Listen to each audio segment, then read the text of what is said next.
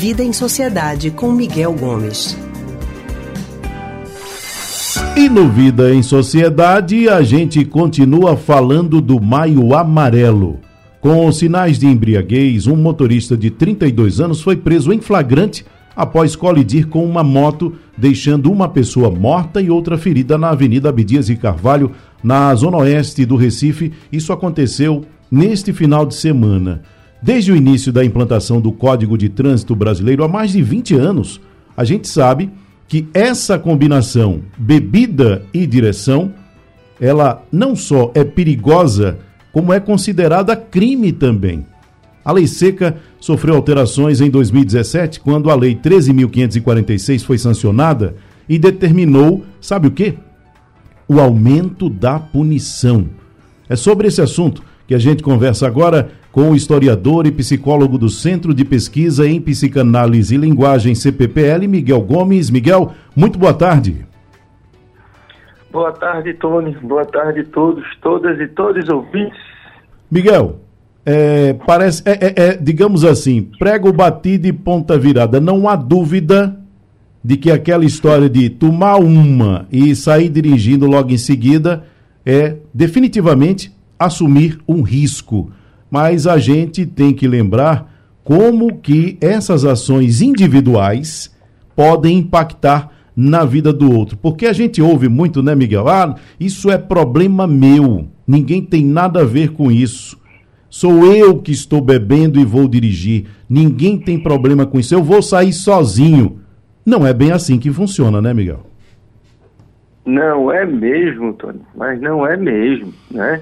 A gente muitas vezes se defende, se protege atrás dessa ideia do direito individual, né, de que eu tenho direito, eu tenho a minha liberdade para fazer as coisas como eu quero. Mas não é assim que funciona numa sociedade. Se cada um faz o que quer, a gente vai entrar num caos. A gente se organiza e a gente cria as leis justamente para poder favorecer o convívio entre todos. Então, esse argumento de que não, quem vai beber não sou eu, então eu posso fazer o que eu quiser, não é por aí não. Porque o, sua ação individual repercute na vida das outras pessoas que compartilham com você a cidade.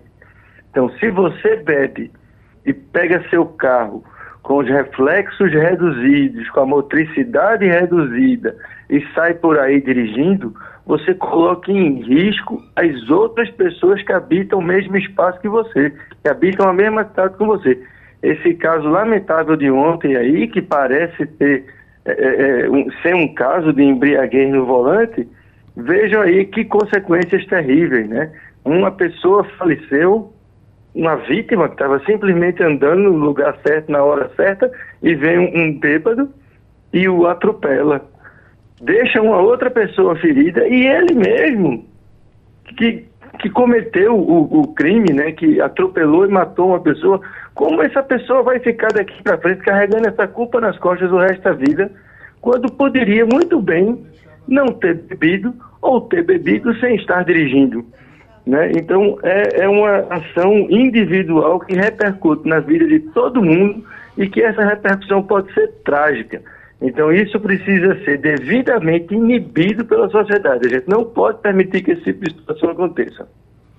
Exato. É, veja, até o trânsito ele tem regulação, que é o Código de Trânsito Brasileiro quem faz essa regulação. E você trouxe uma questão importante que é: eu não posso fazer a coisa do jeito que eu quiser, porque existem leis que balizam as minhas ações e o meu limite é o direito que o outro tem. Ou seja, quando eu bebo e dirijo, eu posso estar infringindo uma série de direitos do outro, inclusive o direito à vida. Foi o que aconteceu nesse caso em especial. Então, as regulações para a nossa convivência em sociedade, entre outras coisas, elas têm a função de fazer com que cada um cuide do outro também. Não é isso, Miguel?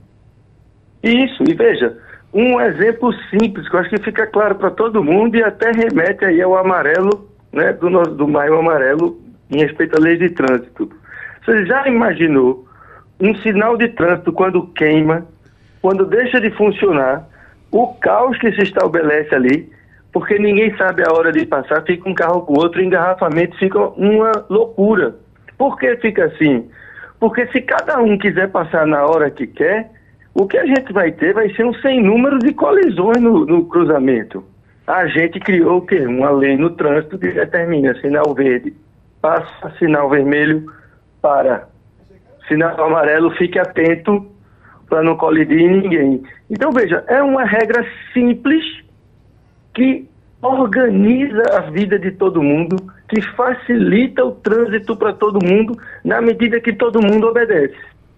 Se alguém deixa de obedecer isso aí, isso começa a repercutir na vida das outras pessoas, no engarrafamento, em batida, em atropelamento, em atropelamento de ciclista. Então, veja, obedecer essas regras não é uma questão de eh, vontade pessoal é uma questão de conseguir conviver em sociedade. Quem não consegue obedecer essas regras, o que está dizendo implicitamente é que tem dificuldade em conviver com as outras pessoas. E aí não é possível estar assim numa cidade do tamanho do Recife, da região metropolitana do Recife. A gente precisa obedecer essas regras, senão fica inviável a vida em sociedade. Eu acho que esse exemplo do sinal do trânsito é um bom exemplo para a gente entender o papel que as regras, que as leis têm para mediar, para facilitar a vida de todo mundo na cidade. É isso. Miguel, obrigado pela participação no programa. Eu que agradeço, Tony. Um abraço para todo mundo e até a próxima semana. Até a próxima semana. Acabamos de conversar com o historiador e psicólogo do Centro de Pesquisa em Psicanálise e Linguagem, CPPL, Miguel Gomes.